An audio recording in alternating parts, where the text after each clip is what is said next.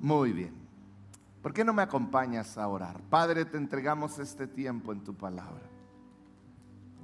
Espíritu Santo, yo pido que tú muevas, que tú nos hables, Señor. Padre, que tú muevas nuestros corazones para seguir amando, sirviéndote, Señor. En el nombre de Jesús. Amén y amén. Honor y lealtad son dos fuerzas muy poderosas en el ser humano. Honor y lealtad son estas dos fuerzas, dos maneras de sentir, de vivir la vida, que nos mueven a hacer como seres humanos cosas que creíamos imposibles. De hecho, los grandes gestos heroicos, actos heroicos que vemos en las noticias, que vemos en, en diferentes lugares, tienen que ver con esto, la lealtad, un profundo sentir de lealtad hacia algo, un profundo sentir de un honor de hacerlo. Honor y lealtad son dos fuerzas que nos mueven a actuar. Honor, lealtad a la familia, por ejemplo, es algo que mueve a personas a dar la vida por la patria, a dar la vida por la familia. Y todo esto, todo lo que un soldado hace por la patria, tiene que ver con un sentido de lealtad y de honor honor y lealtad nos mueve en muchas áreas de nuestra vida. Nos mueve a ser diferentes, nos mueve a hacer cosas que regularmente no haríamos. En lo personal, creo que un ser humano que no vive, un ser humano no vive realmente hasta que encuentra algo o alguien que sea digno de su lealtad y que sea digno de su honor por naturaleza está buscando constantemente a qué darle su lealtad, a qué honrar con su vida. Y cuando lo encuentra, el hombre comienza a vivir el hombre comienza a realmente entender lo que significa vivir por alguien más, empieza a entender lo que es el dejar el egoísmo de vivir para sí mismo. Un hombre que no y una mujer que no encuentran algo a que ser leales, algo que es digno de su honra, regularmente no tienen esa capacidad de darse por los demás porque tiene que ver con la lealtad y la honra. Tiene que ver con la muerte del egoísmo, tiene que ver con el dejar de pensar en mí y comenzar a pensar en otros. Es ahí donde se marcan los grandes hombres, las grandes mujeres. Honor y lealtad deberían de ser evidentes en la vida de cada creyente. Honor y lealtad debería de ser algo por lo cual cada creyente puede vivir, ser leal. ¿Por qué? Porque yo estaba muerto en delitos y pecados. Yo merecía la muerte. Yo iba por el mundo vagando sin esperanza.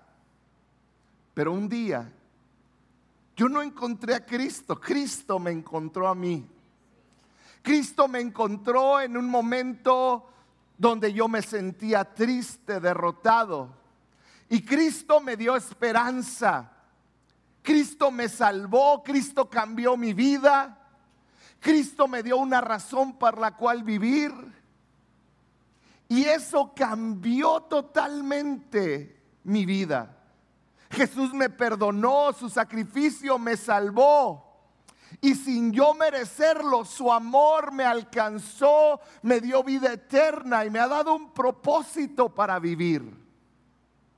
Hombres que encuentran una razón para vivir deben de ser los más leales, los que más honran a ese Dios que lo salvó. Tristemente a muchos cuando empezamos nuestro caminar con el Señor se nos olvida, pero es algo que debe de marcar nuestro cristianismo, honra y lealtad. Y no estoy hablando honra y lealtad para las personas, que va implícito. Pero la realidad es que no honramos simplemente a las personas, no somos leales, no creemos que son infalibles. Pero como cristianos debemos de honrar en todo lo que somos a nuestro Dios. Debemos darle honra, debemos de, que nuestra lealtad no esté dividida. ¿Qué es esto? Yo le doy a Él mi lealtad, yo le doy a Él mi todo. Puede irme bien, puede irme mal, pero un hombre leal no cambia sus convicciones. Hombres que encuentran este sentido de honra y lealtad en la patria, terminan considerando un privilegio dar su vida por la patria. Me puse a investigar porque uno de los países que más ah, inculcan en sus soldados el patriotismo es Estados Unidos, nuestro vecino. En la ciudad de Washington, D.C., en la capital, se encuentra el Cementerio Nacional Arlington. En este cementerio pues yacen eh, soldados que han fallecido, pero hay un monumento en especial muy importante, muy increíble. Se llama el monumento o la tumba al soldado desconocido. En esta tumba, en esta tumba, y si me ponen, esa es la tumba, en esa tumba hay tres, eh, eh, y está de lado, pero si tú lo ves de frente, hay tres áreas, tres tumbas, a tres soldados desconocidos. Uno de la Primera Guerra Mundial, nadie sabe cómo se llama, nadie lo reconoció, no, no saben quién es, pero es un soldado que murió en la Primera Guerra Mundial. La segunda tumba es de un soldado que murió en la Segunda Guerra Mundial y la tercera murió en la guerra contra Corea. Son tres tumbas a tres soldados de diferentes épocas que no reconocieron, que no saben quién es, no se tiene identificado quién es. Pero fíjate lo que dice la inscripción de la tumba. Dice así, aquí yace con honor y gloria los restos de un soldado norteamericano conocido solo por Dios. Nadie sabe su nombre. Ahora, lo que me impresionó es el honor que le dan, pónganme de nuevo la foto, es el honor que le dan a esta tumba. Te voy a platicar un poquito lo que sucede desde 1937. Más de 80 años. Desde 1937 inició algo. Por 24 horas al día, 7 días a la semana, 365 días del año ininterrumpido un soldado del tercer regimiento de infantería mantiene la guardia en ese lugar. El soldado tiene este deber, obviamente son, eh, hay turnos y se toman turnos, pero por ochenta y tantos años, sin interrupción, un soldado está como ese hombre, dando haciendo guardia para el soldado, la tumba del soldado desconocido. El deber de él, fíjate, ahí se ve que está marchando con el uniforme de honor y dice, marcha a lo largo de una pasarela de 19 metros. Ahí lo ves marchando. Da exactamente 21 pasos antes de voltear y dar la cara a la tumba de frente a la tumba por otros, por otros 21 segundos. Después de ver a la tumba por 21 segundos, da la vuelta y camina hacia el otro lado, otros 21 pasos. Y así sigue y sigue este proceso. Todo con la seriedad de un soldado, todo con el protocolo y todo y el honor de un soldado. Ahí están por más de 80 años diferentes miembros del ejército de Estados Unidos del tercer regimiento, dando honor a tres soldados que nadie conoce, pero Dios sí conoce. Cada vuelta que el guardia hace, eh, dice, es precisa y es inmediatamente seguida por un fuerte clic de los talones cuando se juntan. Y luego dice esto, no importa el clima, lluvia, granizo, nieve o sol, ellos cumplen con su sagrado deber. Estos hombres están dando honra a soldados que nadie conoce por todos aquellos que murieron y que nadie reconoció. Es una cuestión de lealtad, es una cuestión de honra, es una cuestión de deber personal. Estos soldados tienen un nombre, les llaman centinelas de la tumba. Ahora, no son cualquier tipo de soldados, son considerados soldados elite que tienen cierto rango alto dentro del ejército de Estados Unidos. Platicaba uno de ellos que para poder estar ahí con esos zapatos negros pasa aproximadamente 40 horas boleando sus zapatos. Dice, los lijamos cuando nos los dan nuevos y los empezamos y tardamos seis horas diarias hasta que completamos casi 50 horas lustrando los zapatos para que cuando se los ponga el centinela y dé la vuelta, los zapatos estén perfectos. Esta es la honra que le dan. ¿Qué está pasando?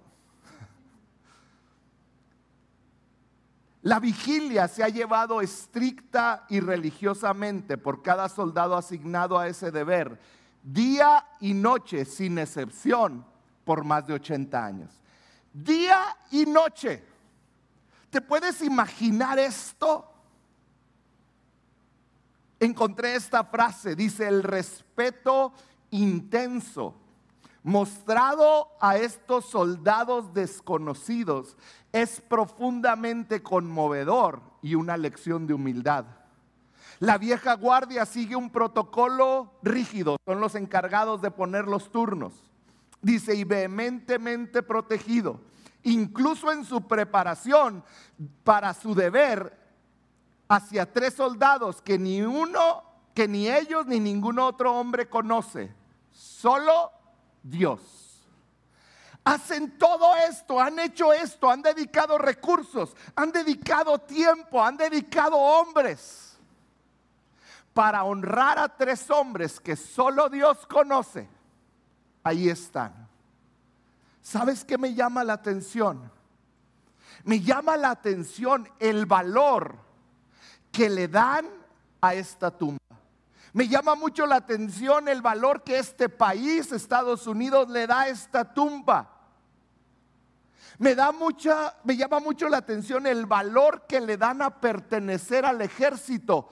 El ser un soldado en Estados Unidos es una cuestión de honor que les han sembrado en la cultura americana hasta lo más profundo. Todos hemos visto películas americanas donde el soldado americano tiene un honor por cargar su uniforme, por llevar una bandera. En el año 2007, ahí en Washington, en el lugar donde está la tumba al soldado desconocido, llegó un fuerte huracán. El huracán estaba planeado para que azotara en esa zona y destruyera gran parte de esa zona. Al ver el peligro, el capitán encargado de poner a los soldados, a los centinelas, les dijo, vamos a romper la guardia. Les ordeno que se vayan a casa. Ahí llevaban 70 años en el 2007 haciendo guardia sin falta. El comandante les dijo, váyanse a casa. Por primera vez en 70 años no va a haber un soldado ahí. Esto fue lo que reportó un periódico cuando pasó el día del huracán. Dice así el periódico, durante vientos que volteaban vehículos y convirtieron escombros en proyectiles, los centinelas continuaron marchando. Ni uno se fue. Los que estaban asignados cumplieron con su papel. Dice, ninguno se fue. Un centinela dijo, tengo amigos recibiendo disparos en Irak que patearían mi trasero, perdón palabras, si les, si les llega la voz de que los defraudamos. Ciertamente, dijo él, no tengo intención de pasar mi carrera militar siendo conocido como el temeroso que no supo soportar una ligera brisa que volteaba carros y eludió a su deber. Este hombre dijo, yo no voy a pasar a la historia como aquel. Fíjate lo que siguió diciendo otro periódico, empapados hasta los huesos, marchando bajo la lluvia torrencial de una tormenta tropical, dijeron que guardar la tumba no era solo una misión, era el mayor honor que puede concederse a una persona en servicio. El huracán vino y se fue y a la siguiente mañana los soldados fueron encontrados. Todavía manteniendo su puesto, ellos habían continuado su guardia a través de la tormenta. Los árboles se habían caído alrededor de ellos. Las condiciones habían sido peligrosas. Y cuando cada uno de los, de los soldados se les preguntó si había sido peligroso, ellos dijeron sí. Pero dijeron esto, mi deuda con el deber no es de medio tiempo, porque el honor tiene peso. Honor y lealtad. Yo hoy quiero agradecerles a cada uno de ustedes porque cuando yo veía y leía esta historia, yo pensaba en muchos de ustedes, nuestros servidores. Yo quiero agradecerles porque cuando ha llovido, cuando ha habido aire, cuando hubo una pandemia, cuando aún la enfermedad azotaba, cada uno de ustedes, miembros del equipo de alabanza, de producción, de estacionamiento, de cuidado de niños, de cafetería, de cada área de mesa de información, anfitriones.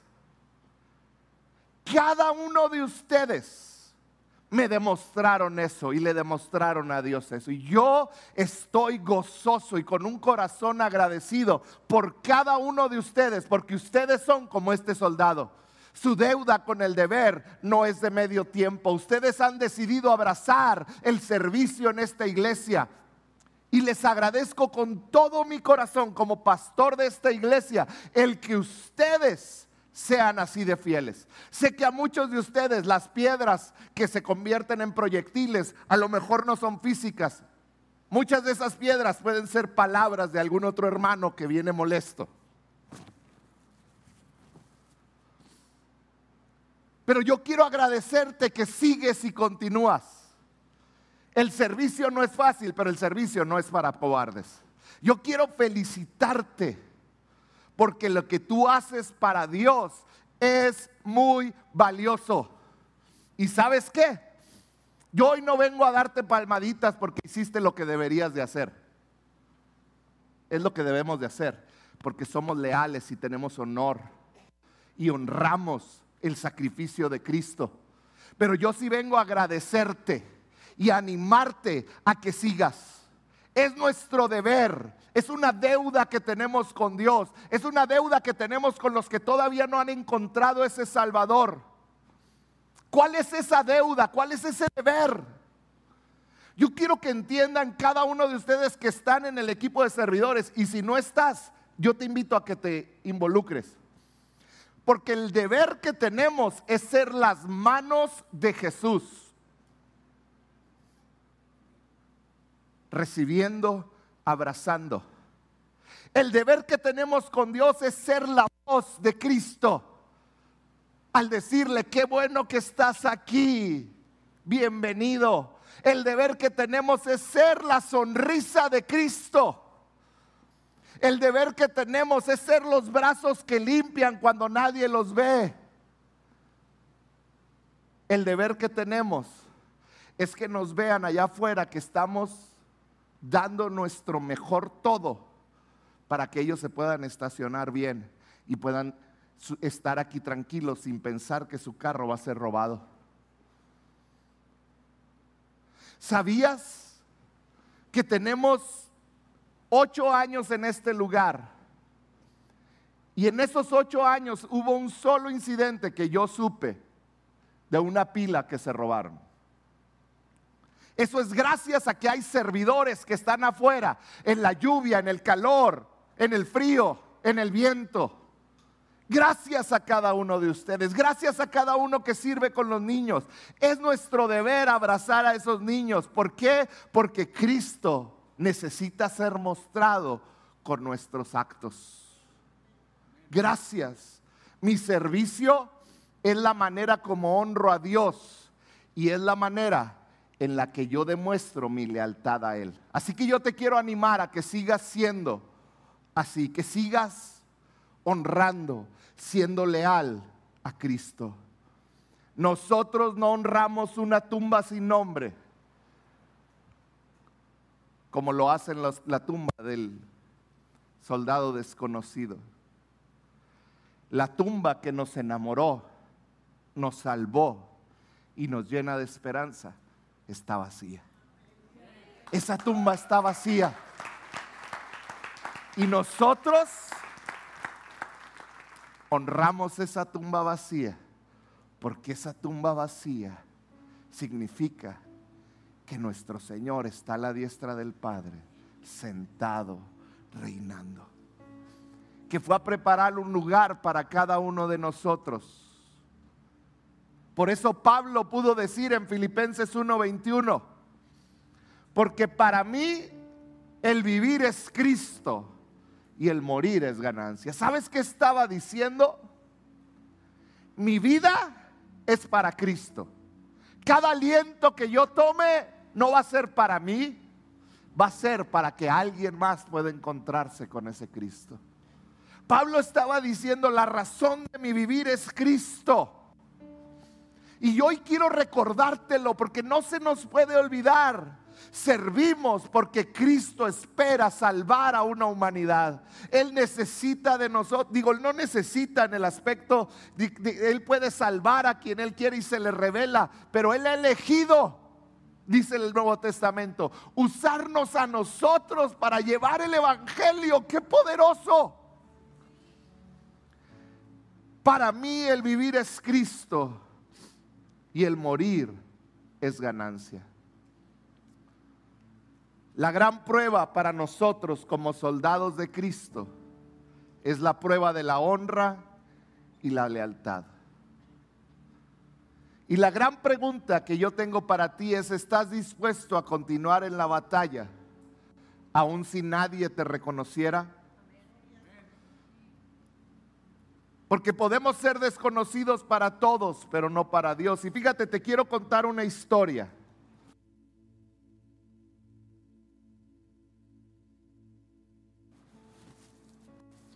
La encontramos en Éxodo 31. Es de un personaje muy conocido en la Biblia llamado Besalel. ¿Has habías oído de Besalel todos mis estudiosos? De... No, nadie.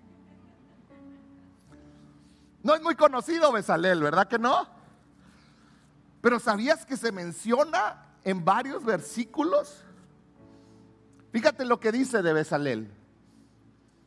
Éxodo 31, versículos 2 al 5. Dios está hablando con Moisés y le da instrucciones a Moisés.